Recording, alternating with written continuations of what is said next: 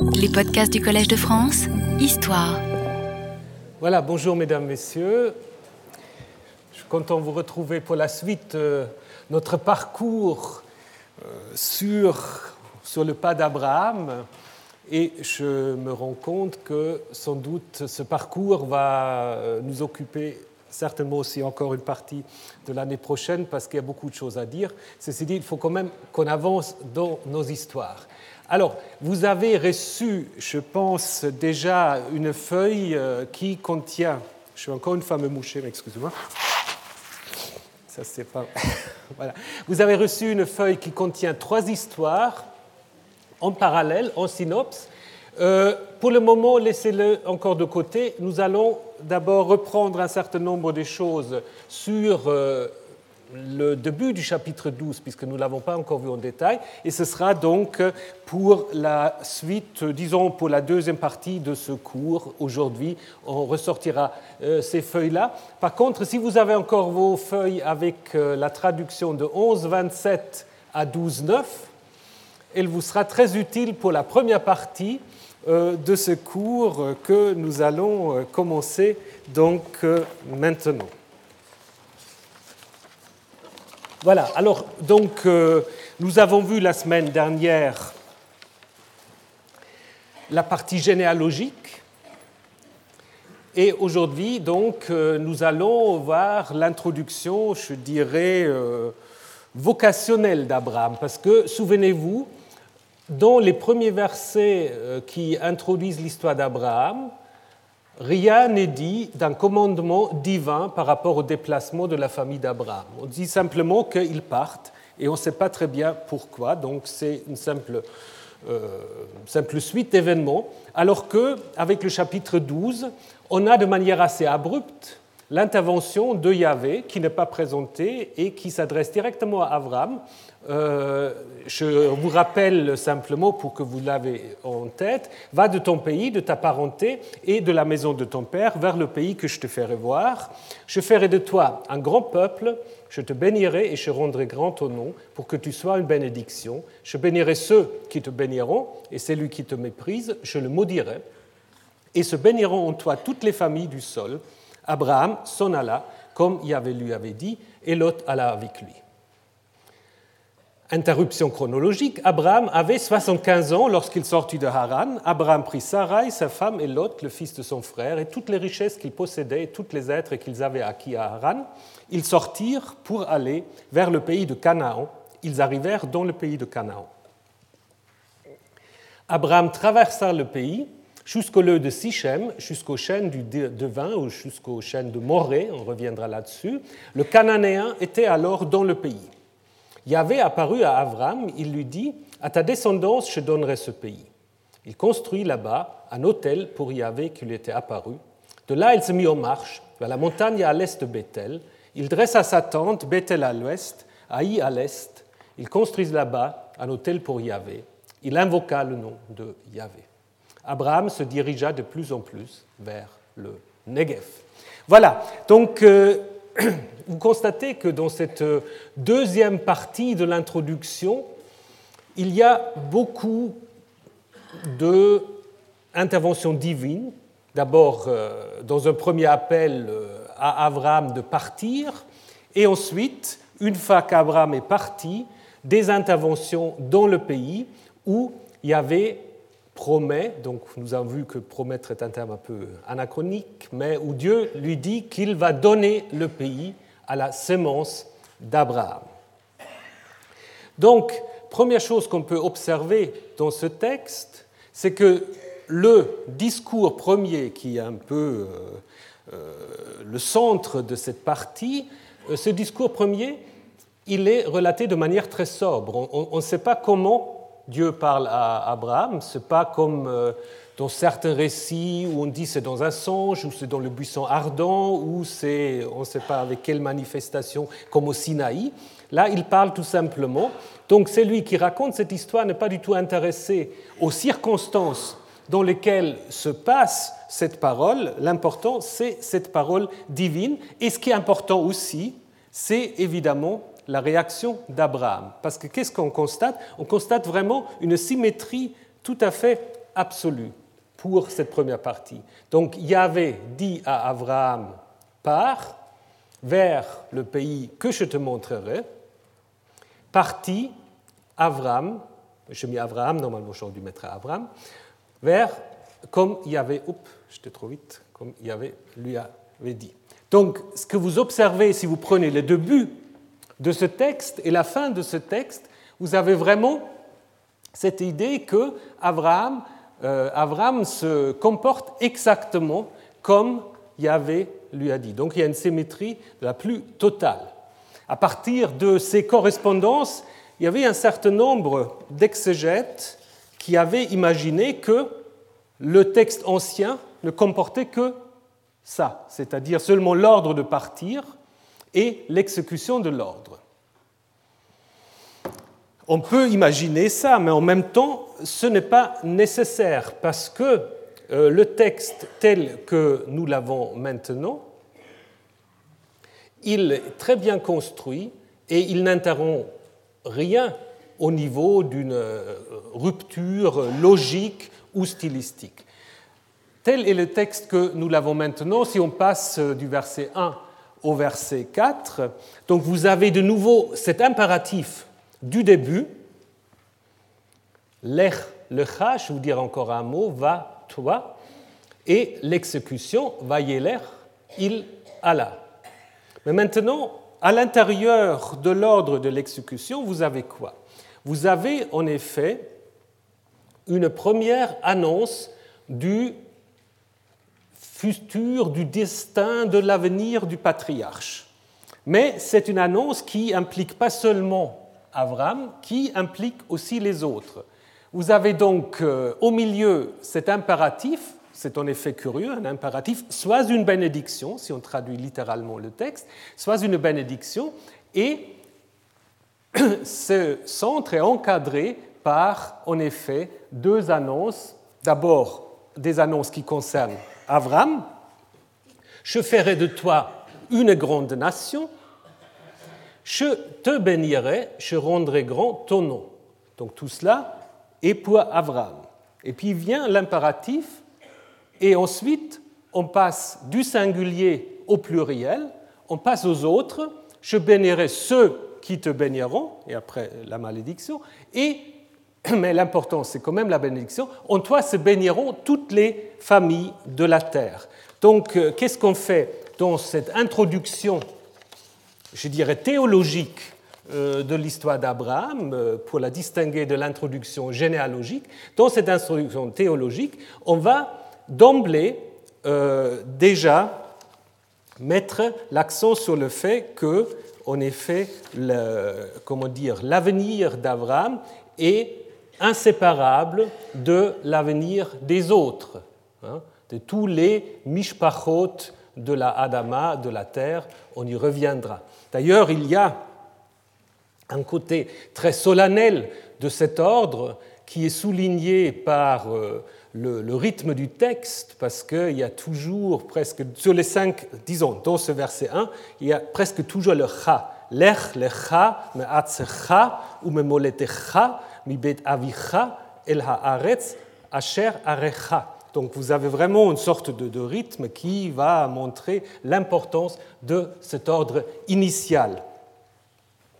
On peut euh, également euh, faire remarquer, comme on l'a euh, quand même fait de temps à autre, que ce texte correspond d'une certaine manière à ce qui se passe en Genèse 22.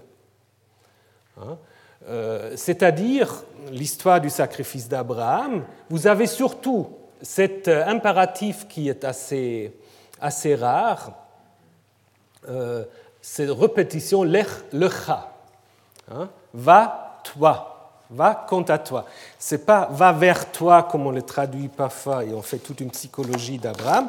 Euh, de toute façon, le texte biblique n'est pas intéressé à la psychologie d'Abraham. Ça peut nous intéresser, nous, mais ça n'intéresse pas les auteurs bibliques. Par contre, cet impératif est une manière déjà de préparer ce qui va se passer après, parce que lorsque Dieu va demander à Abraham de lui sacrifier son fils, il va se prendre exactement de la même manière. Va, toi, hein, vers le pays que je te ferai voir, que je te dirai. Et Abraham, au verset 4 du chapitre 12, s'en alla. Au verset 3 du chapitre 22, il s'en alla et il agit exactement comme Yahvé lui dit. Après, on peut encore euh, observer d'autres euh, parallèles comme la construction de l'autel et surtout aussi l'importance des bénédictions. Mais ce qui surtout, à mon avis, dans cette histoire important, c'est que euh, vous avez euh, dans ce deux textes un Abraham qui va réagir immédiatement à l'ordre divin sans poser des questions. Ce n'est pas un Abraham euh, comme nous allons le voir dans la deuxième partie de cette histoire. Ce n'est pas un Abraham qui est inquiet de sa propre personne. Hein. on ne dit rien. Après, on s'est beaucoup intéressé à ce qu'il aura pu dire Abraham, dans le texte, là, on, s'inquiète de rien. Hein. Donc, c'est vraiment un Abraham qui est euh, tout à fait, euh, comment dire, un Abraham qui euh, suit l'ordre qu'il reçoit. Donc là, Abraham est construit un peu comme le modèle du, du croyant exemplaire qui ne discute pas avec Yahvé alors qu'il y a d'autres traditions dans la Bible, on va bien discuter avec Yahvé, que ce soit Job, ou aussi Abraham lui-même. Souvenez-vous d'un texte qu'on va voir en Genèse 18. Est-ce que toi, tu es le juge de la terre et tu veux détruire Sodome? Qu'est-ce que c'est cette histoire? Donc là, en effet, Abraham va prendre Yahvé en disant, mais justifie-toi. Alors ici, pas du tout. Il ne demande pas, mais pourquoi tu me demandes ça? Euh, Pourquoi tu vas me demander de sacrifier mon fils? Rien du tout. Donc là, vous voyez, il y a quand même une autre théologie qui s'exprime. Ça, c'est euh, donc vraiment un auteur qui veut construire Abraham comme le croyant exemplaire. Abraham est ici aussi, d'une certaine manière, construit comme une figure prophétique. Parce que euh, l'ordre qui lui est donné, bah, on le retrouve souvent euh, dans des introductions à des textes prophétiques. Par exemple, en Osée 1, il avait dit à Osée Va prendre une femme, et il alla et prit Gomer. Ou à Jonas, au chapitre 3, une fois que Jonas se fait convaincre, laisse convaincre Lève-toi, va à Ninive. Jonas se leva et alla à Ninive, conformément à l'ordre de Yahvé. Donc, si vous voulez, c'est un peu la même idée qui se trouve derrière ces textes. En même temps, ces déplacements euh, qui sont euh, demandés à Abraham vont introduire un thème très important aussi. Euh, bon, là, il faut avoir d'abord des bons yeux et ensuite des connaissances d'hébreu. Mais je vais, je vais quand même vous le, vous l'expliquer un tout petit peu. Donc ce schéma est repris, bon, voilà. Donc ça vous incitera d'apprendre l'hébreu pour ceux qui ne le savent pas. Euh, ça peut toujours servir. Alors, une fois que vous avez appris l'hébreu, vous allez apprendre l'ougaritique, euh, syriaque, l'araméen. Euh, une fois qu'on a appris une langue, ça suffit, après, le reste. Alors, mais bon, revenons à cela. donc, vous avez en fait, avec le verset 1 du chapitre 12, une série d'ordres ou de contre-ordres qui vont structurer l'ensemble des récits patriarcaux et qui sont liés à un thème qu'on va voir qui est très important. Dans quel pays faut-il résider?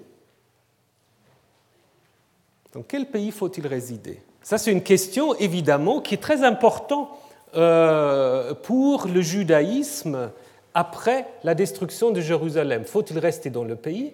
Faut-il être en Mésopotamie? Ou faut-il être en Égypte hein, Parce que vous vous souvenez, c'est un peu les trois centres euh, de la présence euh, juive à cette époque. Voilà, alors ce que vous observez donc au début va de ton pays vers le pays que je te dirai. En chapitre 12, c'est très clair, c'est quoi? Donc il faut partir de la Mésopotamie pour aller en Canaan. Et puis nous allons voir, ça il faut garder ça dans la tête, puisque euh, le récit suivant va mettre en place un autre déplacement. Après, il y a un deuxième ordre qui est donné à Isaac, hein, qui lui dit ne descends pas en Égypte, donc ça commence comme ça, Al Teret Mitzrayma, ne descend pas en Égypte, séjourne dans le pays que je te dirai.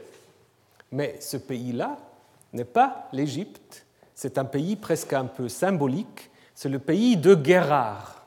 Guérard, nous allons le voir après, Guérard, c'est la racine guerre, où on habite comme un immigré.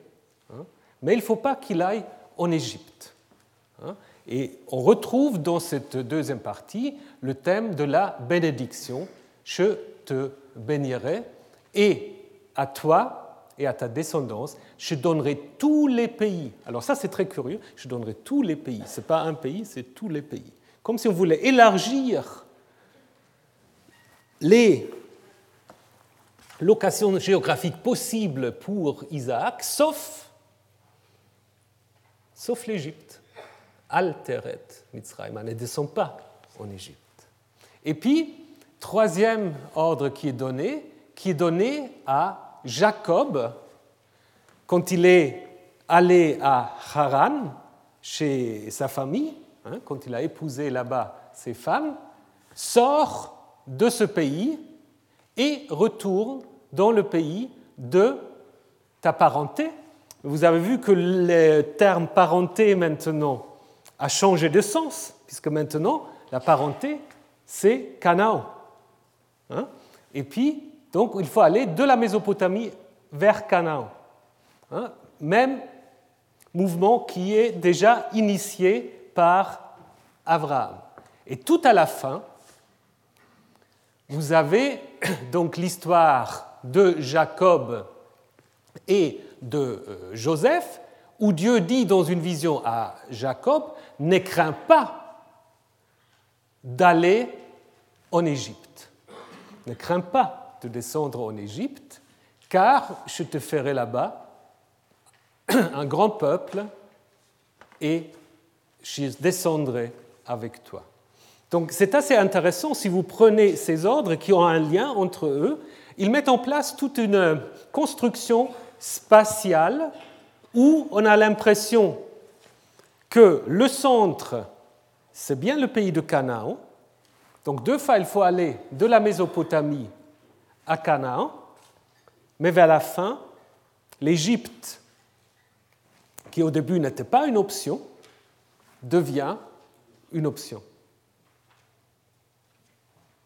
Alors on reviendra là-dessus, mais simplement, donc voyez, c'est un texte aussi qui est certainement le chapitre 12, verset 1. C'est un texte qui n'est pas seulement conçu pour son contexte immédiat, c'est un texte qui est aussi conçu pour toute cette euh, construction de, euh, de la Genèse. Donc ça veut dire que nous avons affaire à un texte assez, assez récent, un texte qui connaît déjà beaucoup d'autres traditions. Donc ce n'est pas le texte ancien, je reviendrai, du Yaviste à l'époque de Salomon, certainement pas.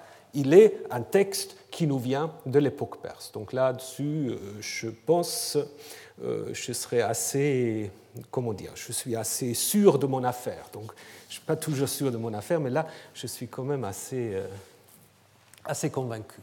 Euh, dernier petit détail qu'on peut peut-être encore souligner euh, en guise d'introduction, les rabbins ont euh, remarqué, si vous prenez cette deuxième introduction, les versets 1 à 9, selon le comptage massorétique qui, compte ou qui sous-divise les, les versets en phrases, en petites phrases, on arrive à 26. 26 phrases, 26 propositions et ça correspond à la valeur numérique du tétragramme, du nom de Yahvé. Hein. Alors, bon, vous pouvez hésiter, mais en même temps, pour... Au début aussi, j'ai toujours pensé cette histoire de la gematria, euh, ça c'est la Kabbale et tout ça. Non, pas tout à fait. Mais je pense que c'est lié non pas aux, auteurs, mais c'est peut-être lié faire peut-être quand même aux auteurs. C'est quand même lié aux massorettes. Ça, je pense que eux, ils avaient déjà cette idée de faire un lien entre les valeurs numériques des, lettres et euh, une certaine volonté de faire des statistiques. Donc vous savez que ce qu'on appelle la massor, bah, il y a toutes sortes de statistiques. On a compté où se trouve le centre de la Torah, on a compté combien de fois tel mot apparaît dans tel livre. Donc tout cela, ils étaient tout à fait euh, intéressés à cela. Donc imaginez qu'on a euh, découper, parce que le découpage en sous-unités est évidemment le travail des massorettes qui intervient plus tardivement, mais qu'on ait pu subdiviser le texte pour qu'on arrive à 26, pour qu'on arrive donc, parce que le, le yod c'est 10, le, le vav c'est 5, le he c'est 6, de nouveau le vav c'est 5, donc 10 plus 5 plus 6 plus 5, donc vous arrivez à 26, que cela se fait à ce moment-là, c'est tout à fait possible. Et je vous indique aussi une chose, euh, c'est que dans certains textes, et là aussi je dois un peu changer mes idées, dans certains textes on a l'impression quand même, même déjà au niveau de la mise par écrit. Euh, pourquoi? Euh, En Genèse 14, un texte que nous allons voir dans la suite, pas tout de suite, mais dans la suite, pourquoi dans Genèse 14, Avram à 318 serviteurs. soit on dit oui, il avait en effet 318, il y avait un scribe qui avait fait le calcul. Euh, ça, je pense que ce n'est pas comme ça qu'il faut aborder les choses. Mais dans le chapitre suivant, il a un serviteur qui s'appelle Eliezer. Et la valeur numérique de Eliezer, c'est justement 318.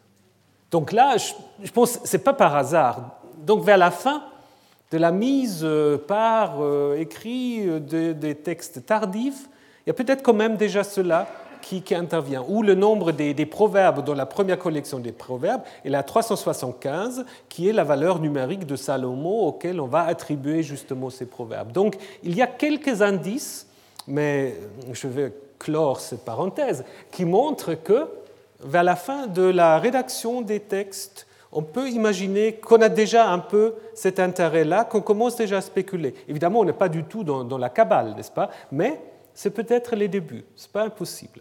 Bien, mais revenons à Abraham et aux promesses qui lui sont faites dans ce premier discours divin.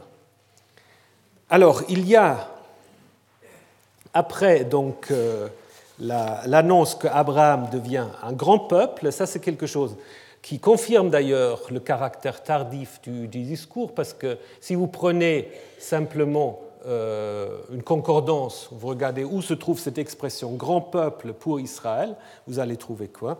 Vous allez trouver surtout le Deutéronome et le chapitre 4 du Deutéronome, qui est un texte de l'époque perse. Donc ça, tout ça coïncide, donc euh, je suis assez sûr de la datation de ce texte.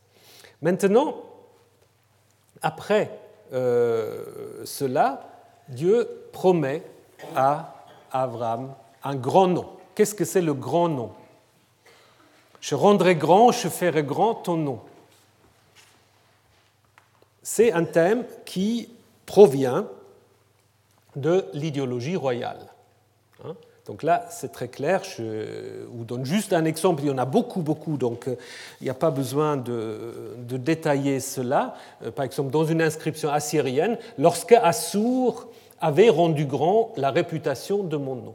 Euh, donc le nom, c'est la réputation, hein, c'est la gloire et ce, qui est promis ici à Abraham, c'est quelque chose qui normalement est promis au roi. Vous pouvez aussi penser à la, euh, à la promesse euh, de la dynastie euh, éternelle à David, où Yahvé lui dit, je te fais un nom aussi grand que les grands de la terre, où le petit roi judéen est rendu aussi important que les grands rois des empires.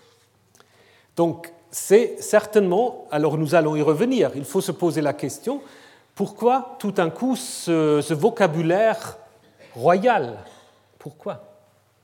Mais dans le contexte dans lequel se trouve cette histoire, la promesse du grand nom a encore une autre fonction.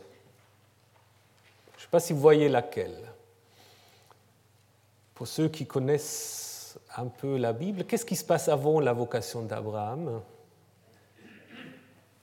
Il y a un autre récit, la généalogie que nous avons vue, mais avant cette généalogie, voilà Babel, exactement. Et c'est un anti-Babel ici. C'est un anti-Babel puisque l'histoire de euh, la tour de Babel, euh, qui est une sorte... Euh, ça c'est von Soden qui avait dit que c'est un mythe construit. Hein, un mythe construit, c'est-à-dire une histoire savante qui veut expliquer beaucoup de choses, euh, qui veut expliquer la diversité des langues, peut-être aussi la destruction des, des euh, à, Babylone. Euh, ce récit commence avec l'idée qui renvoie d'ailleurs aussi au début de la Genèse, par l'idée que les hommes se disent faisons-nous un nom. Hein? Faisons-nous un nom, donc Naasé la nous Shem on va se faire un nom, et puis la conséquence, vous la connaissez, la conséquence, c'est la dispersion. Yahvé intervient, parce qu'il ne veut pas que les hommes soient comme les dieux. Hein. Il dit la même chose qu'au euh, moment du, Jardin d'Éden. Euh, s'ils continuent comme ça, ils vont devenir comme nous. On va arrêter cela, d'ailleurs Dieu parle au pluriel là. il arrête cela en dispersant l'humanité sur la surface de la Terre. Donc souvenez-vous, dans l'histoire de la tour de Babel, l'idée étant que l'humanité est encore unie, ne parlant qu'une langue et se déplaçant euh, de manière euh, unifiée. Ce qui d'ailleurs contraste avec euh, les généalogies qui les entourent, mais ça c'est encore un autre thème.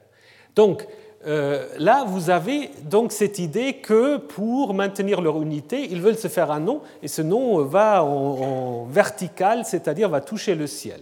Un rêve euh, de l'humanité euh, tout à fait fréquent.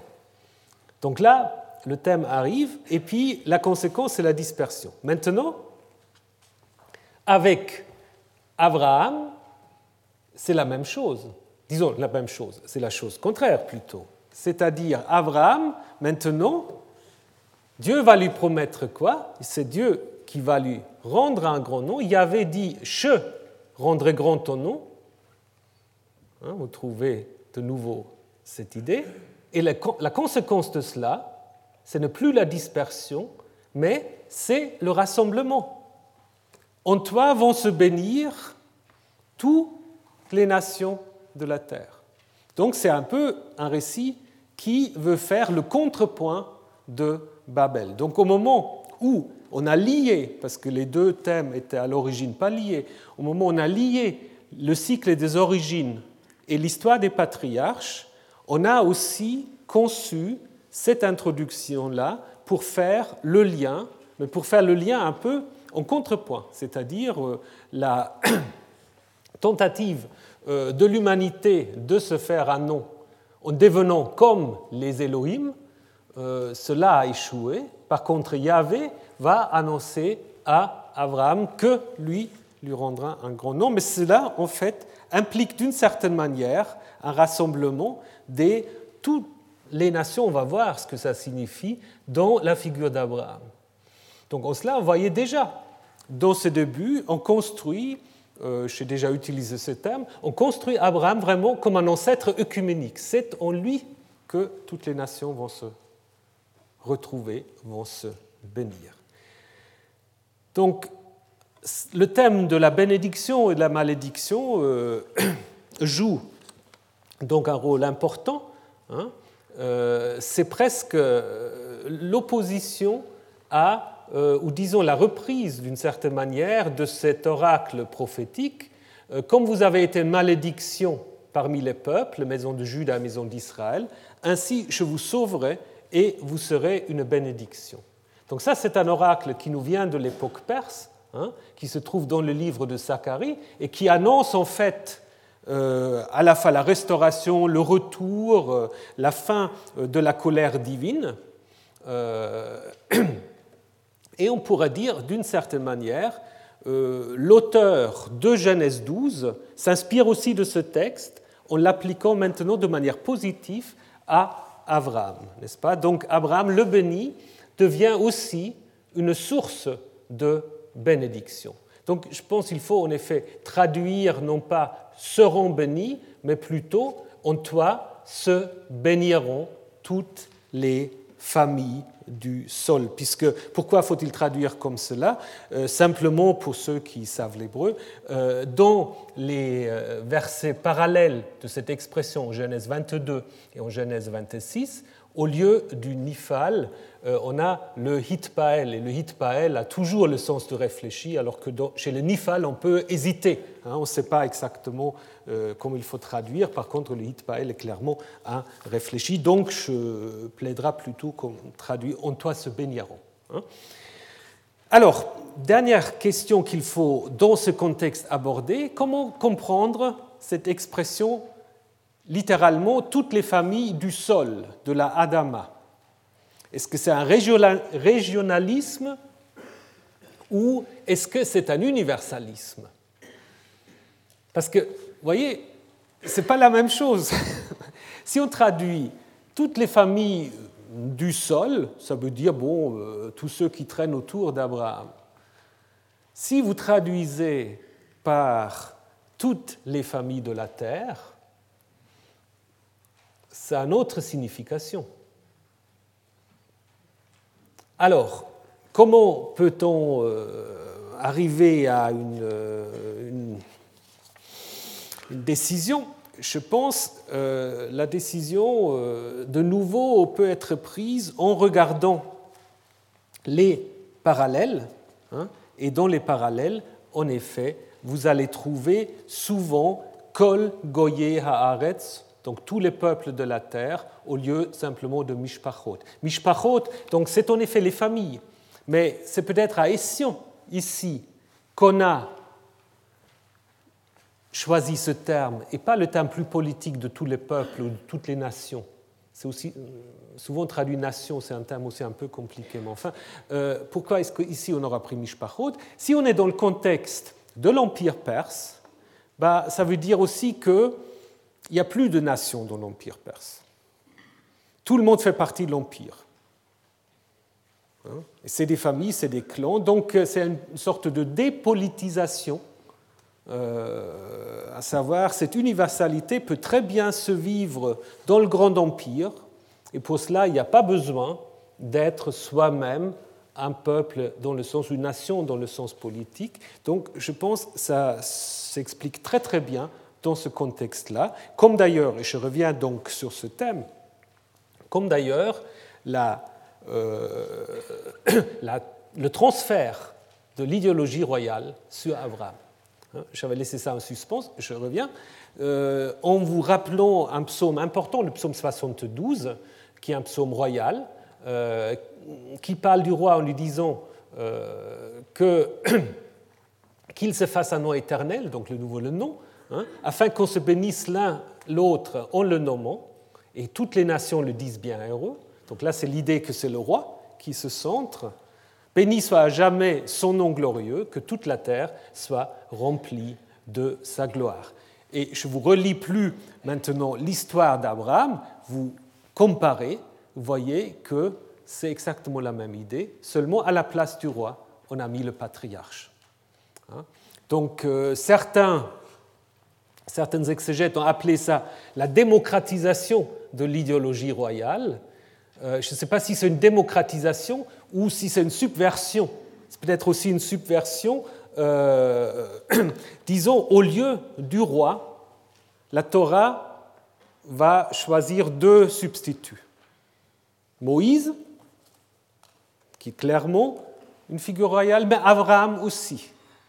Hein, Abraham est aussi une figure royale au début, mais il est aussi une figure prophétique, c'est-à-dire on va en effet sur ces figures fondatrices euh, transférer un certain nombre de rôles euh, qui étaient joués par un certain nombre de gens à l'époque de l'État, de la monarchie, et qui maintenant doivent être transférés dans un contexte où justement on n'a plus d'autonomie politique. Et ça, c'est très important.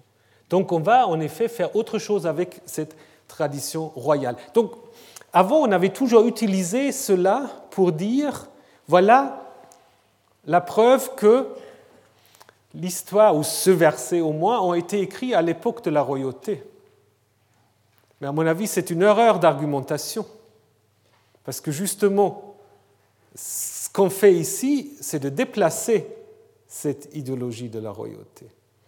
Je ne suis pas sûr qu'à l'époque de la royauté, on aurait pu dire ça comme ça d'Abraham. Hein. Donc, ça, à mon avis, ça présuppose plutôt euh, que la royauté n'est plus là et que cette idéologie est devenue disponible pour exprimer autre chose, hein, qui était sous-jacent dans l'idéologie royale, mais qui maintenant, en fait, va pouvoir être repris pour dire un universalisme qui n'a plus besoin de royauté. Et ça, c'est un thème, en fait, qui unit toute la Torah, c'est-à-dire il n'y a pas besoin d'institutions politiques pour dire les origines d'Israël et de Juda. Et ça, c'est très important parce que quand vous comparez avec la Mésopotamie, les origines, c'est quand même presque toujours lié à la royauté.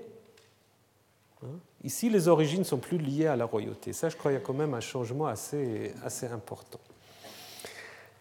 Maintenant, petit moment de distraction. Non, ce n'est pas vraiment un moment de distraction. Les âges d'Abraham, c'est-à-dire nous, arrivons, et puis ça c'est important pour la suite aussi. Nous arrivons donc à ce, fragment de versets, vous vous souvenez, qui reprennent directement euh, la suite de la généalogie, donc euh, où on donne 75 euh, ans pour l'âge d'Abraham au moment où il va partir de Haran. Donc, avec cela, euh, les auteurs sacerdotaux vont mettre en place, en fait, toute une structure euh, chronologique euh, qui va séparer l'âge d'Abraham en trois grandes parties. Il a 75 ans lorsqu'il part de son père. Alors nous avons vu, ça je ne reviendrai pas dessus, nous avons vu l'ambiguïté si son père est encore vivant ou non au moment de son départ, donc ça je ne reviens pas dessus. Ensuite, puisqu'il a 100 ans lorsque Isaac va naître, ça veut dire il a 25 ans, son père et son fils, disons son fils de Sarah, parce que l'autre fils va arriver un peu avant. Hein. Et puis, il a encore une fois 75 ans avec son fils, puisqu'il va mourir à l'âge de 175 ans. Donc vous voyez, évidemment, euh, ces, âges-là s'inspirent bien sûr de l'idée que les temps anciens permettent aux anciens de vivre plus longtemps, hein. mais on va déjà, avec les patriarches, on descend déjà un tout petit peu. On descend déjà un tout petit peu, et quel va être l'âge limite dans, dans l'idée de la Torah après l'âge limite, c'est déjà un âge, on a encore du mal à y arriver, c'est 120 ans, exactement, puisque Moïse va mourir euh, en Deutéronome 34 à l'âge de 120 ans.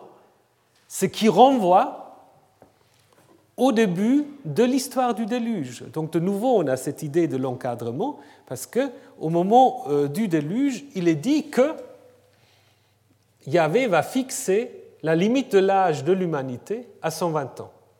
Donc 3 fois 40, trois générations peut-être, c'est ça l'idée. Et on voit encore que, évidemment, les âges des patriarches, ça ne joue pas tout à fait avec ça. Hein, parce que bah, ils échappent encore un peu à, cette limitation. Mais plus Joseph. Joseph, déjà, elle va mourir à 110. Hein, donc il est déjà au-dessous de Moïse. 110, c'est l'âge euh, idéal euh, selon les textes égyptiens, hein. mais il est aussi un peu moins que, Moïse. Donc vous voyez que euh, toutes les remarques dans n'importe quel verset, on trouve toujours des, liens avec d'autres, et puis on va comment les rédacteurs ont essayé justement avec pas face qui nous semble assez, à première vue assez banal, mais souvent c'est lié à toute une réflexion de structurer en fait euh, l'histoire, comme ici celle d'Abraham. Alors, euh, en restant encore un petit moment à ces, fragments sacerdotaux, on peut remarquer euh, que Abraham, ici, est déjà présupposé un homme riche. il, sort avec tous ses biens, avec tous les êtres qu'il a qu'il a fait, ça c'est un peu bizarre, qu'est-ce que c'est les êtres qu'il avait fait Parfois les, commentateurs rabbiniques ont dit c'est des prosélytes qu'Abraham aurait fait à Haran. je pense que le texte ne le dit pas. s'agit sans doute d'esclaves qu'on a acquis, mais ce qui est important, c'est justement une perspective différente de celle que vous allez trouver dans le texte que je vous ai déjà fait distribuer. Parce que dans la deuxième partie du chapitre 12, les richesses d'Abraham, ils ne sont pas là du début. Il n'a même pas quoi tenir euh, en Palestine, au Canaan. Il va tout de suite descendre en Égypte et c'est là qu'il devient riche. Hein. Ici, pour euh, la tradition sacerdotale, euh, avec ce terme recouche qui est en effet un terme qui est dans la Torah surtout limité au texte sacerdotal, euh, ce terme en fait montre donc que Abraham est riche au moment de son départ, ce qui se trouve donc en opposition avec Genèse 12, 10 à 20, texte auprès desquels nous allons encore arriver. Maintenant, Abraham, dans les versets 6 à 9, va faire un certain nombre de déplacements. Il y a trois stations, on peut dire, hein, trois stations euh, qui sont donc euh, Sichem, Bethel et, de manière plus vague, le Negev, le sud. Alors, pourquoi Sichem, pourquoi Bethel? Évidemment, nous allons le voir, ce sont des endroits tout à fait importants dans la tradition patriarcale.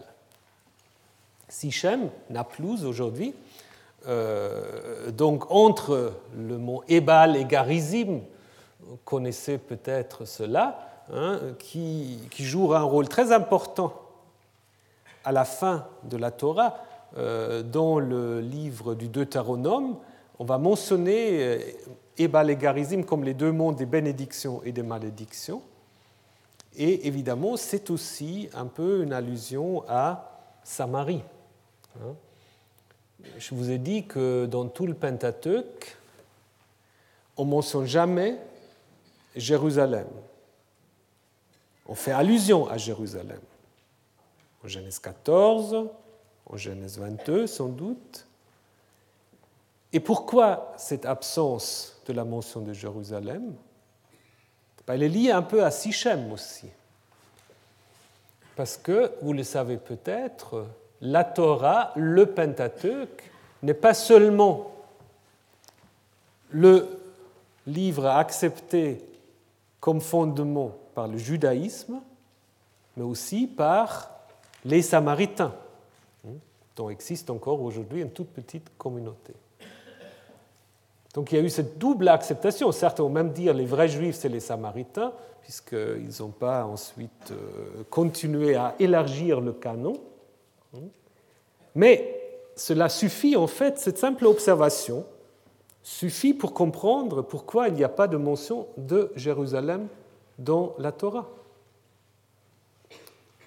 Autrement, cette Torah n'aurait jamais été acceptée par les Samaritains qui, si vous lisez les livres d'Estras et Néhémie, avaient quand même un certain pouvoir politique et économique. Mais donc, du coup, c'est la même chose avec Samarie. Samarie n'est jamais mentionnée non plus. Il y a des allusions.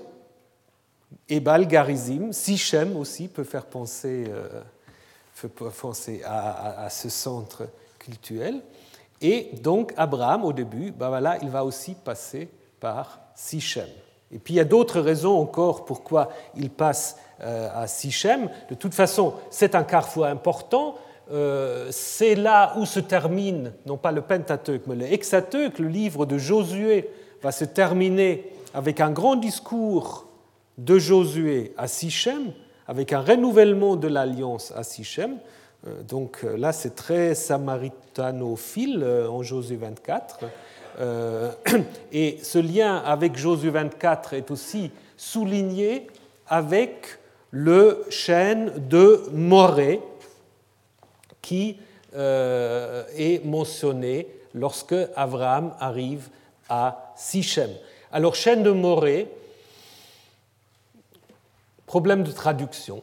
Euh, on peut traduire par chaîne du devin ou chaîne de l'oracle. Donc certaines pensent c'est le chaîne, l'arbre sacré qui est bien connu, hein, l'arbre sacré lui-même qui donne les oracles, euh, puisque ça c'est aussi une manière de, divination. On écoute les bruissements des arbres et puis on interprète.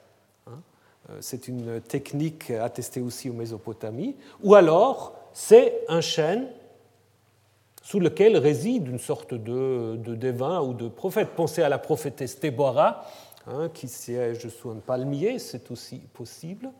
Mais encore une troisième possibilité, qu'on a déjà un tout petit peu joué avec euh, ces traditions anciennes, donc des chênes euh, ou des arbres sacrés, vous les trouvez à plusieurs endroits importants hein, dans l'histoire et des patriarches et ailleurs.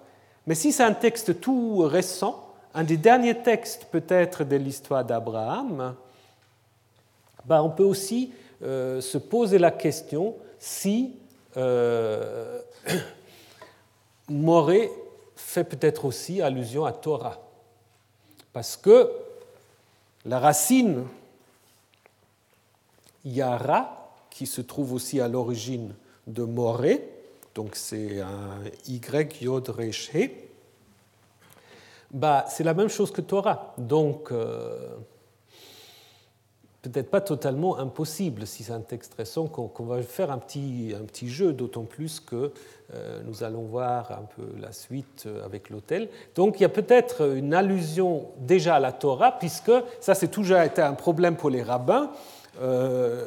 pourquoi la Torah n'a été donnée qu'à Moïse? Et puis Abraham n'a pas encore connu la Torah comment savait-il comment se comporter? Donc il y a toutes sortes de théories, etc. Euh, mais euh, on pourrait imaginer cela dans ce sens-là, quitte même y avoir une allusion à Moria, à Moria euh, en Genèse 22, un endroit aussi très mystérieux. Hein, sur lequel nous allons revenir une fois qu'on regardera ce texte, mais il y a peut-être aussi un lien qui est, qui est possible. Et finalement, dans ce verset, qu'est-ce qu'on va encore nous dire? On va nous dire, à ce moment-là, le Cananéen, donc ce qui est un collectif, les Cananéens, étaient dans le pays. Alors parfois on dit c'est une glose qui est insérée comme ça, mais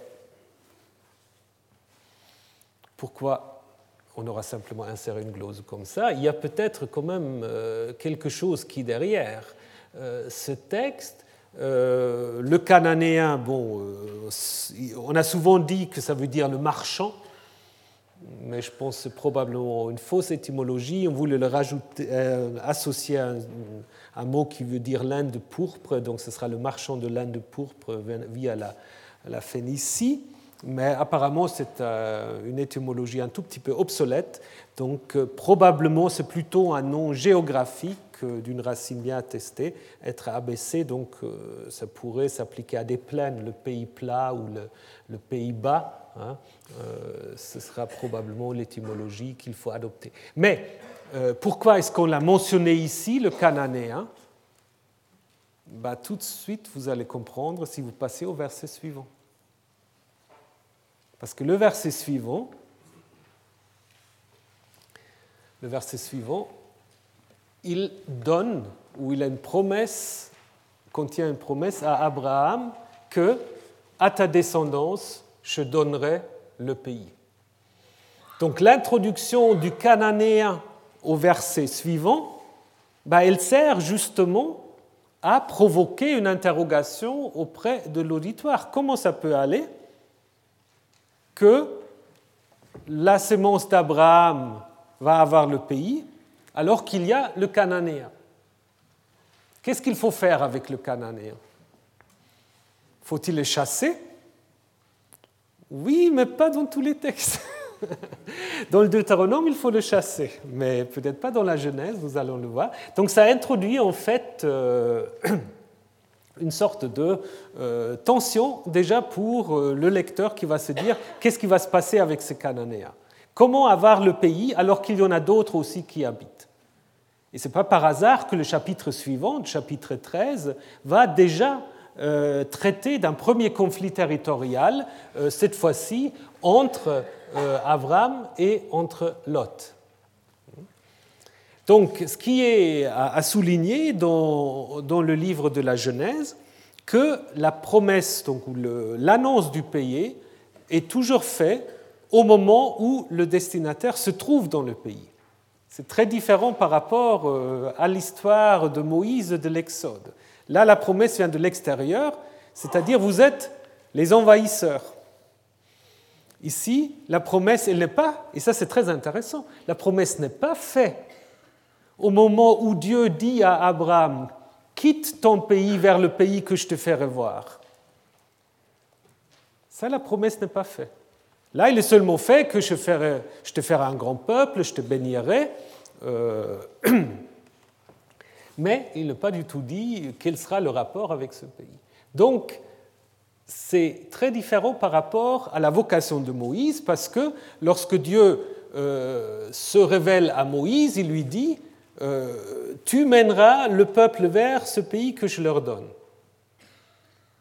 Et donc là, la promesse vient de l'extérieur et construit une situation d'envahisseur.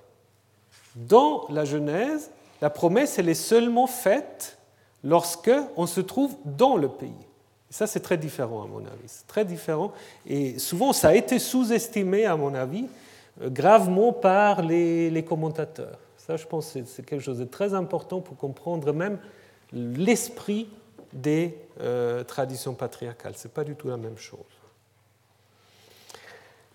Donc, la seule exception à ce que je viens vous dire, c'est Genèse 26. Mais ce n'est pas une exception, parce que euh, là, il est question de tous les pays. De tous les pays. Donc il y a une sorte de, aussi de subversion de la promesse du pays, parce que tous les pays deviennent des pays possibles où la descendance d'Abraham ou d'Isaac peut donc euh, séjourner. Cette deuxième apparition divine est suivie par la construction d'un hôtel. Hein? Dieu apparaît, la réaction, Abraham construit un hôtel. Mais c'est un hôtel sans sacrifice. Il n'y a pas de sacrifice. On dit tout simplement au verset 8 que euh, Abraham invoque le nom de Yahvé. Alors on a dit, c'est sous-entendu la construction du, du pardon, euh, l'accomplissement des sacrifices est sous-entendu. Mais normalement, quand on veut le raconter, on le raconte. Si vous prenez d'autres récits de construction d'hôtels, prenez Élie par exemple, en 1 roi 18, c'est assez parallèle, mais là on le dit. Donc, à mon avis, c'est à Ession qu'on ne le dit pas. Parce que c'est une certaine manière aussi euh, une tentative de faire d'Abraham quelqu'un qui respecte la loi avant la lettre. Parce que qu'elle dit la loi en Deutéronome 12 c'est seulement au lieu que Yahvé choisira que tu m'offriras tes holocaustes, etc. Ce qui, évidemment, au moment où on l'écrit, on pense à la centralisation du culte à Jérusalem, hein, bien que le nom ne soit pas mentionné pour les raisons que nous venons de voir. Et les deux, ou disons le seul, pardon, le seul texte où Abraham fait un sacrifice, c'est en Genèse 22. En Genèse 22, bah, évidemment, on pense à Jérusalem. Moria, dans le livre des Chroniques, est explicitement identifié avec Jérusalem. Donc Abraham se comporte conformément, à Deutéronome 12. Ce n'est pas par hasard qu'on ne parle pas. Donc les, hôtels deviennent des simples il ne faut pas dire des proto-synagogues, ça c'est un peu trop, mais deviennent des endroits où on invoque simplement le nom divin, ou en effet on fait rien d'autre. C'est déjà pas mal. Voilà. Après, Sichem, Bethel. Bethel, euh, endroit important pour plusieurs raisons. Bethel, vous le connaissez sans doute à cause du songe de Jacob, qui a lieu à Bethel. Mais Bethel, c'est aussi un, endroit stratégique, probablement euh, Béthine, euh, ici avec une photo qui date euh, du début du XXe siècle. C'est un sanctuaire important que le récit de Genèse 28 veut mettre en relation avec Jacob. C'est probablement un sanctuaire pré-yaviste, parce qu'il porte le nom de Bethel, et Jacob va en faire un sanctuaire yaviste en Genèse 28. C'est un des grands sanctuaires du royaume du Nord, puisque 1 roi 12 nous raconte que Jéroboam, pour euh, euh, s'émanciper de Jérusalem, va y introduire euh, un taureau qui symbolise Yahvé et qui et euh, donc euh, dit le Dieu qui les a fait sortir d'Égypte.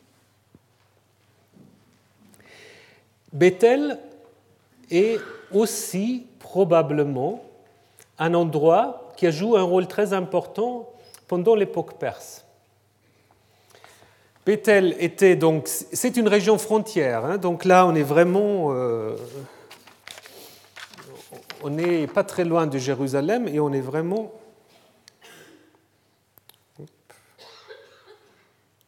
Voilà. Euh, donc là, la frontière, bah, elle se passe, Mitzpah, c'est clairement encore la Judée. Puis euh, voilà, ça, la frontière entre Benjamin et, la Judée, elle est vraiment, euh, on, est très proche. Et il est possible que Bethel, après la, chute de Samarie en 722, a été récupéré quand même par, par Judas. Parce que si vous lisez le livre de Jérémie, le livre de Jérémie va toujours parler des habitants de Jérusalem, de Juda et de Benjamin.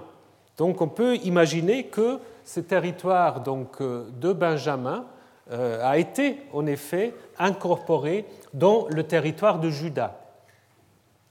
Et il y a des fortes, euh, des fortes possibilités que Bethel, à l'époque perse, jusqu'à la reconstruction du temple au moins, jouait un peu le rôle, certains ont dit ça a même continué, c'était un peu un sanctuaire concurrent au sanctuaire de Jérusalem. Donc il est tout à fait possible que les cultes ont continué à Bethel, d'autant plus que sur le plan archéologique, semble-t-il, on peut montrer que le territoire de Benjamin était beaucoup moins détruit que le territoire de Juda et qu'il y a peut-être là du coup aussi une sorte de densification de la population qui s'est mise en place. Ça, c'est les études notamment de, de Odette Lipschitz qui, qui suggèrent cela, mais il n'est pas le seul. Et on aura donc là une concentration euh, des, gens à l'époque perse, alors que Judée, c'est plutôt un peu clairsemé. Et on voit d'ailleurs que Néhémie a toutes les peines du monde à repeupler euh, Jérusalem. Donc, vous voyez, Bethel euh, est un moment important, est un lieu important, et donc il est important que euh, Abraham s'y arrête dès le début. Alors que Haï, Haï signifiant la, ruine, hein, c'est un nom apparemment euh, qui signale au moment où on a découvert ce lieu, il était déjà abandonné. C'est un peu le anti-Bethel, donc à, grande proximité en fait, donc ici du lieu. Euh, vous pouvez euh, donc penser aussi à Josué 7, où cette histoire de Akan euh, se déroule aussi à Haï. Une petite remarque sur la tente d'Abraham, parce que mon ami Jean-Pierre Sternberger a, fait remarquer une particularité liée à cette tente euh, on le trouve encore au chapitre 13 et 18, Abraham, donc, euh, qui habite euh, sous une tente. Et en fait, ce qui est curieux, c'est que quand on y ajoute un suffixe possessif, là aussi on dit Abraham dresse sa tente, donc évidemment vocalisé comme étant la tente d'Abraham, on trouve un suffixe au féminin on trouve le hé, donc pour ceux qui savent l'hébreu, au lieu du vav qui normalement signifie, si on vocalise pas le texte, le masculin. Donc si on n'avait pas vocalisé le texte, parce qu'évidemment les massorettes ont vocalisé le hé comme si c'était un vav avec un o, mais si on n'avait pas le texte vocalisé, on pourrait lire sa tante en pensant à Sarah, à une femme. Donc, euh, on pourrait en effet mentionner euh, des travaux de, euh, sociologues ou d'ethnologues. Là, j'ai vu un article de Pierre Bond, qui est un, chercheur CNRS, chez les nomades sahariennes, où il dit que ce sont justement les femmes qui ont le contrôle de la tente et qui gèrent son espace. Hein? Donc on, pourrait imaginer que ces restes du, du hé euh, sera un peu un résidu de cette idée en fait que la tente, c'est la tente des femmes, des matriarches, pas des patriarches, et que cela a gêné les, les massorettes. Possible, mais pas démontrable, parce que euh, ce problème de confusion, malheureusement, entre le hé et le vav est quelque chose qui euh, arrive aussi dans d'autres cas. Donc, euh, si c'était seulement lié à l'attente, alors je serais assez tenté de dire voilà la solution. Là, ça reste une idée intéressante, mais peut-être difficile à, démontrer euh, dans les détails. Alors, résumons ces déplacements d'Abraham, donc qui de Bethel va arriver jusqu'au Negev. Ce verset-là, évidemment, va euh, faire le lien avec euh, le récit suivant, puisque du Negev, Abraham va ensuite descendre en Égypte. Alors, donc si on résume les déplacements euh, d'Abraham, et ça c'est assez important pour comprendre la logique de la chose, donc Abraham fait des déplacements qui sont calqués sur ceux de Jacob lorsque il revient de son beau-frère Laban. Hein euh, Madame, vous avez une place juste là devant euh, pour vous installer. Alors, donc, euh, il vient de Haran, il passe à Sichem et ensuite revient à Bethel, d'où il était parti. Hein? Donc en fait, Abraham fait le même parcours, Haran, Sichem, Bethel. Et qu'est-ce que cela veut dire?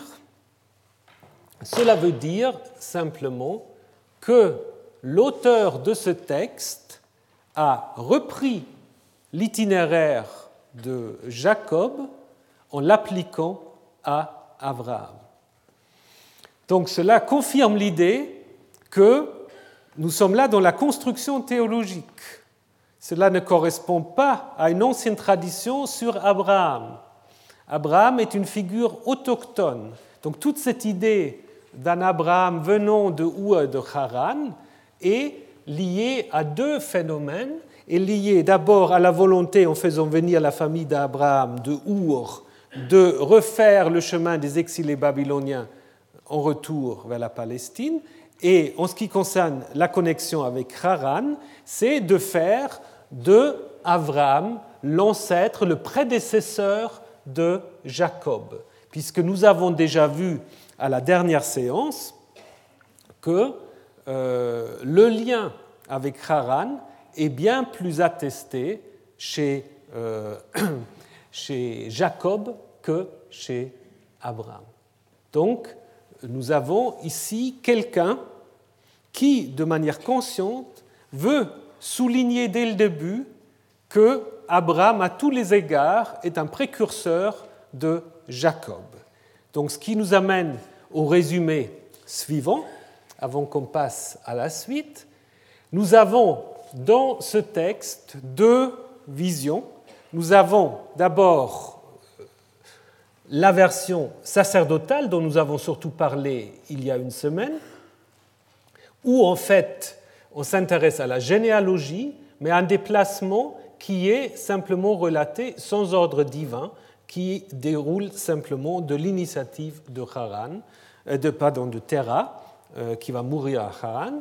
Et ensuite, nous avons une révision, ou disons une autre perspective, cette insertion qu'on peut appeler post-sacerdotale à l'époque perse, qui va insister sur la foi d'Abraham et sur les promesses divines en mettant en lien justement euh, ce départ d'Abraham avec euh, l'ordre divin, qui n'est pas le cas dans le premier texte. Donc nous avons dans ce passage la construction d'un Abraham exodique, ce qui ne semble pas être le cas des traditions plus anciennes.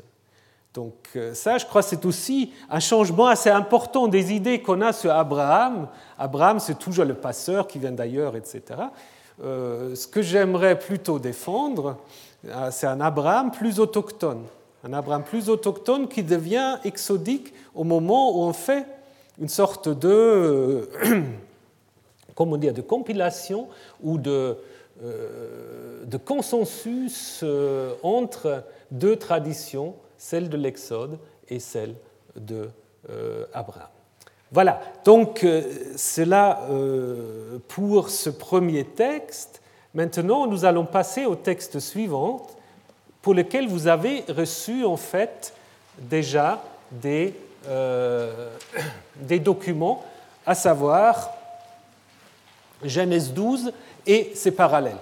Alors, le temps avance, je ne veux pas vous faire tout ce texte, mais c'est quand même, il faut profiter du temps qui nous est imparti pour au moins déjà euh, le découvrir et voir aussi déjà un certain nombre de, euh, particularités. Donc euh, je vous prie de bien vouloir garder ce texte pour la prochaine séance, qui n'a pas lieu la semaine prochaine, mais en deux semaines, mais je vous dirai ça tout à l'heure.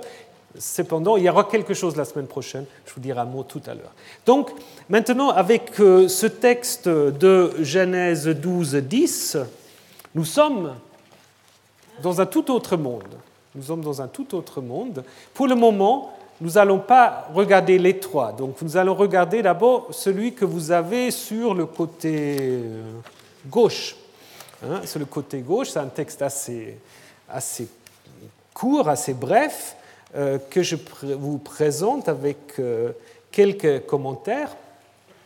Et ensuite, nous allons aussi nous intéresser un tout petit peu à ces parallèles. Donc, je vous propose d'abord euh, une traduction de ce qu'on appelle souvent euh, la femme de l'ancêtre chez le roi étranger, et qui est en effet un récit assez spécial, parce que c'est le seul récit dans, la Genèse, peut-être même dans la Torah, oui, qui est raconté trois fois. Souvent on raconte deux fois le même récit, mais là on l'a même trois fois. Hein euh, récit assez particulier qu'on peut traduire. Donc, il y avait une famine dans le pays. Alors, Abraham descendit en Égypte pour y séjourner comme immigré.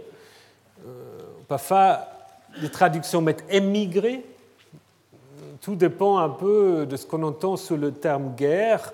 C'est quelqu'un qui est obligé de quitter son pays pour vivre ailleurs sous la protection euh, de plus forts que lui. Hein. Apparemment, c'est un statut quasi juridique. Hein. Quand on euh, vit comme guerre, on a un certain, euh, un certain statut. Donc, ce n'est pas, pas nos cris, ce n'est pas l'étranger Hein, l'étranger, c'est voilà, c'est l'étranger, mais le guerre, c'est quelqu'un qui, jouit quand même d'une certaine protection.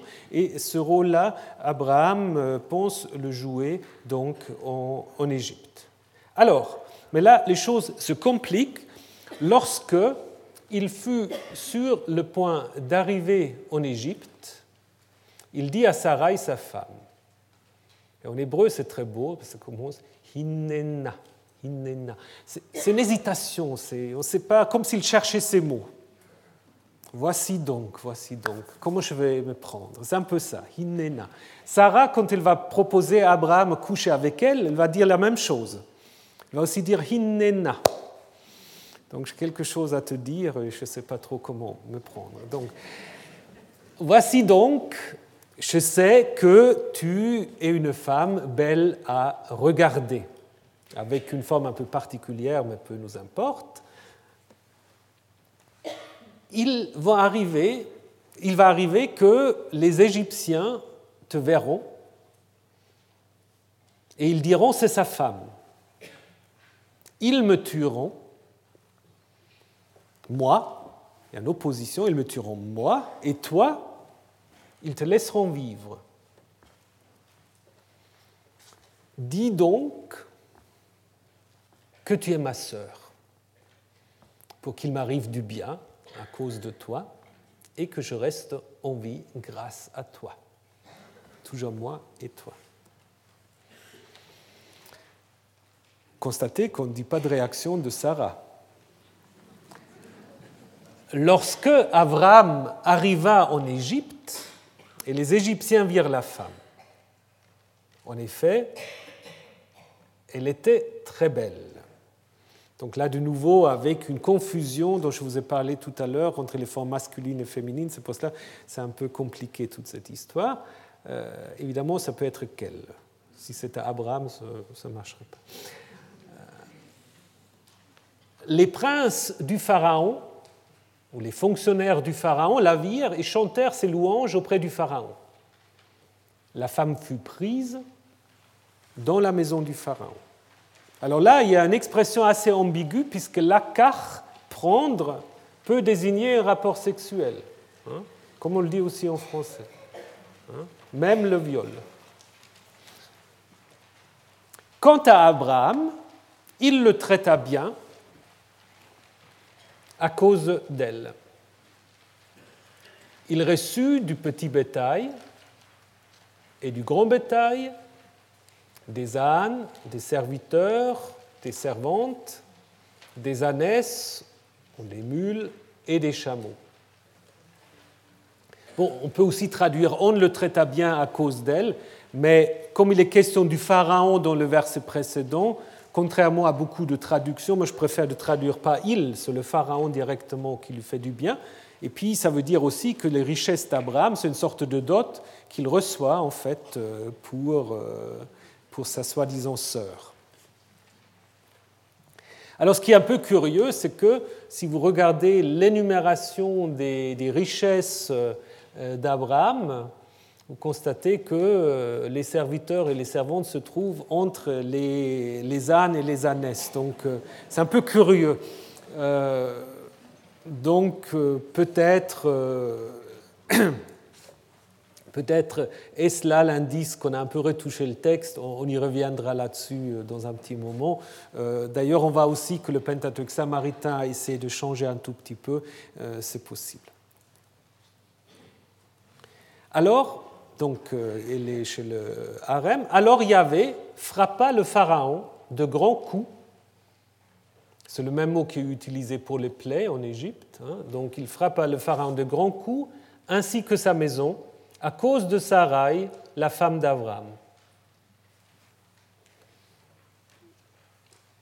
Ce qui est intéressant ici, ça je vous le dis simplement en détail, normalement euh, le nom divin Yahvé est traduit dans la Septante, dans la traduction grecque, par Kurios. Hein? Alors ici c'est Théos, euh, ce qui normalement est la traduction de Elohim. Ça pourrait vouloir dire que euh, Pharaon n'est peut-être pas censé connaître Yahvé c'est possible qu'on a changé ici euh, consciemment Curios par Théos. Pharaon appela Abraham et lui dit Qu'est-ce que tu m'as fait? Pourquoi ne m'as-tu pas informé qu'elle est ta femme? Pourquoi as-tu dit Elle est ma sœur Et moi, je l'ai prise pour femme. Et voici ta femme, prends-la et va-t'en. Kechvala. Karvaler. Prends-la et part. Donc c'est assez, euh, assez expéditif. Il donna des ordres le concernant à des gens et il les congédièrent, lui, sa femme et tout ce qui était à lui. Voilà cette petite histoire qui peut-être étonne quand on vient de la première partie du chapitre 12. Hein? On voit quand même qu'il y a là une opposition euh, assez, assez intéressante. Euh, Dans la première partie, Abraham reçoit un ordre, il suit. Ici, il prend lui l'initiative et puis il est très inquiet de sa personne. Et voilà, les choses se passent plus ou moins bien. Et surtout aussi les richesses d'Abraham. Ici, c'est quoi? Ici, les richesses d'Abraham, c'est la conséquence de cette vente, euh, mais qui apparemment euh, lui est laissée quand il revient ou quand il est renvoyé euh, d'Égypte. Donc c'est un texte, disons, il suffit pas, disons, on n'a pas besoin de beaucoup de, réflexion pour pouvoir dire que, en effet, nous avons là un récit très différent alors qui se termine soit au verset 20, soit peut-être au verset 1 du chapitre suivant, parce que euh, ensuite vous avez Avram monta de l'Égypte, lui, sa femme et tout ce qui était avec lui, et l'autre avec lui, vers le Negev. C'est-à-dire là, on revient d'où on est parti. Donc ça pose un peu la question euh, de l'encadrement, de la délimitation de Genèse 12. Vous avez donc au verset 10, l'histoire commence par Il descend en Égypte. Hein, Et en 13.1, il remonte, ou il monte depuis l'Égypte. Vaya'al mi Il y a euh, d'autres correspondances. Au verset 9, on vient de le voir, Avram arrive au Negev. Au verset 1, euh, du chapitre 13, il remonte au Negev. Chapitre 12, verset 8, il arrive entre Bethel et Haï. Au chapitre suivant, il arrive de nouveau entre Bethel et Haï. Et dans les deux cas, il est question d'hôtel. Donc ça veut dire que vous avez une sorte d'encadrement secondaire pour apparemment intégrer cette histoire dans un nouveau contexte. C'est-à-dire, on peut le montrer autrement, euh, vous avez en effet euh, au milieu cette histoire où il est en Égypte, avec les correspondances que vous voyez là entre le Negev, entre Bethel, Haï et entre les hôtels. Euh, donc, ça veut dire qu'on a euh, organisé, donc euh, celui qui a écrit 12 à 9 avait déjà l'idée d'introduire à la suite euh, cette histoire qui probablement, ça faut que je vous le démontre, je vais le faire, est plus ancien. Hein, et puis à la suite, l'auteur qui a retouché 13 a renforcé cet encadrement en renvoyant en fait au chapitre précédent. Donc ça, c'est en effet des techniques littéraires qu'on trouve souvent euh, dans, euh, euh, dans les récits bibliques. Donc on voit ici comment Abraham, ou comment le séjour égyptien d'Abraham est intégré dans cet itinéraire. Maintenant, juste encore un petit problème textuel dont je vous ai déjà parlé, ça ne devrait pas nous occuper très longtemps. Je pense pour ce texte-là, pour une fois, il n'y a pas trop de problèmes d'ordre diachronique. Donc, je pense c'est un texte qui écrit euh, d'un trait, on ne va pas très bien, bon, il y a toujours des gens qui arrivent euh, à trouver toutes sortes de, couches et de sources. Là, je pense c'est un texte d'une seule main, avec peut-être quelques mini-retouches, euh, comme par exemple cette histoire, là, petit bétail, grand bétail, âne, esclave servante, ânesse, mule et chameau. On arrive à la fin, donc ça va un peu vous réveiller. Donc voilà, qu'est-ce qu'on va faire avec, avec cela? Est-ce que disons, il y a deux ou trois possibilités. Disons, on a trois. Et puis, euh, après, vous choisissez celle qui vous semble la plus, euh, la plus convaincante. Alors, la première, c'est de dire qu'on aurait introduit, ou un glossateur aurait en fait interrompu, puisqu'il avait d'abord mis en marge, sauf on le fait ça, on le met en marge du manuscrit, après un deuxième euh, l'introduit comme il peut, et quelqu'un aurait donc mis en marge les esclaves et les servantes euh, pour justement préparer le lien avec le chapitre 16, puisque au chapitre 16, Hagar est présentée comme étant une servante égyptienne. Donc quelqu'un dit, tiens, il faut vite encore préciser qu'il avait aussi reçu des, servantes. Ça, c'est une possibilité. Une autre possibilité, c'est de dire que les ânesses avec les mules et les chameaux euh, ont été introduits après coup.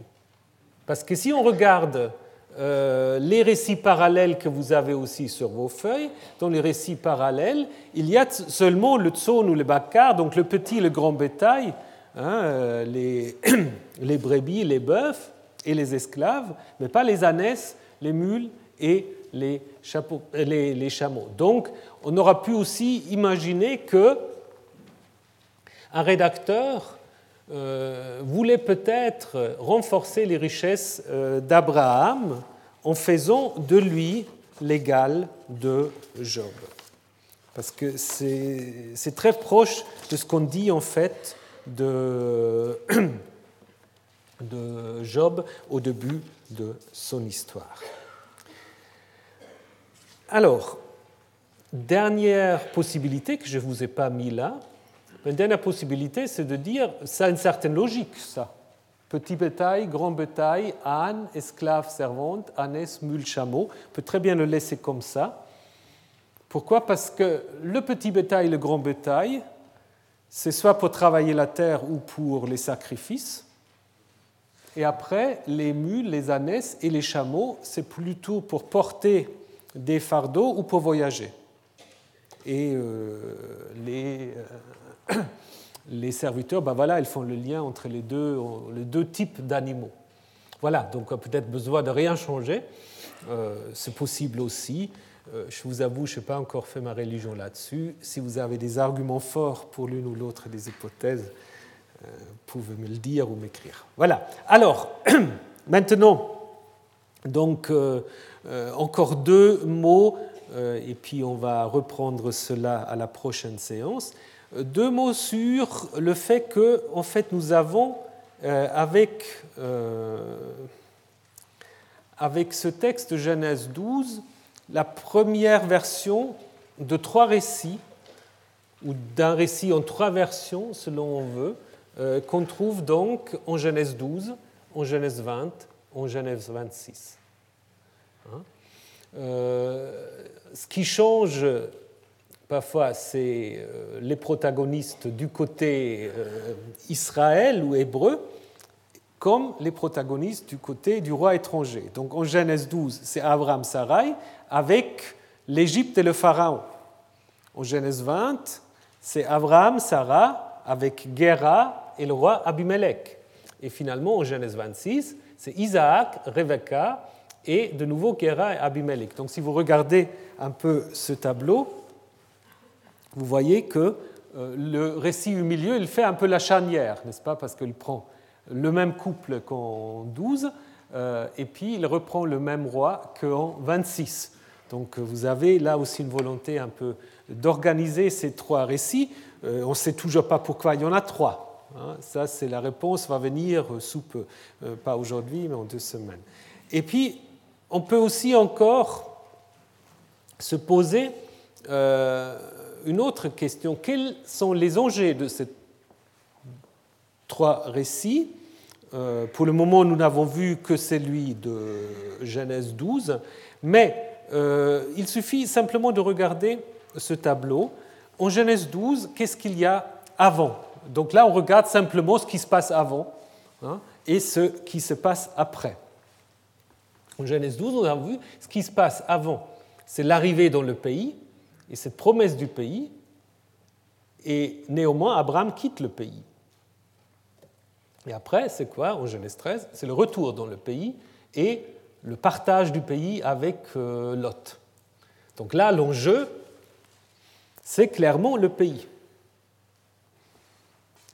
En Genèse 20, qu'est-ce qu'on a raconté juste avant? Bon, évidemment, il faut avoir la Bible dans la tête juste avant, c'est l'histoire de la naissance incestueuse de Ammon et Moab, c'est-à-dire les Ammonites et les Moabites qui descendent en fait euh, de Lot euh, que ses filles ont saoulé pour coucher avec lui. Hein. Donc là, il est question d'une naissance naissance incestueuse. Et puis, après, on raconte la naissance d'Isaac au 21. Donc là, c'est plutôt lié à un thème du fils ou de la descendance. D'ailleurs, on va insister sur le fait que Dieu avait rendu stérile toute la, euh, maison d'Abimelech. Et finalement, le troisième récit, qui est celui de Genèse 26, euh, avant, qu'est-ce qu'on raconte? On raconte la naissance d'Ésaü de Jacob, donc ça commence déjà avec l'histoire de Jacob. Et puis après, on raconte le vol de la bénédiction par Jacob.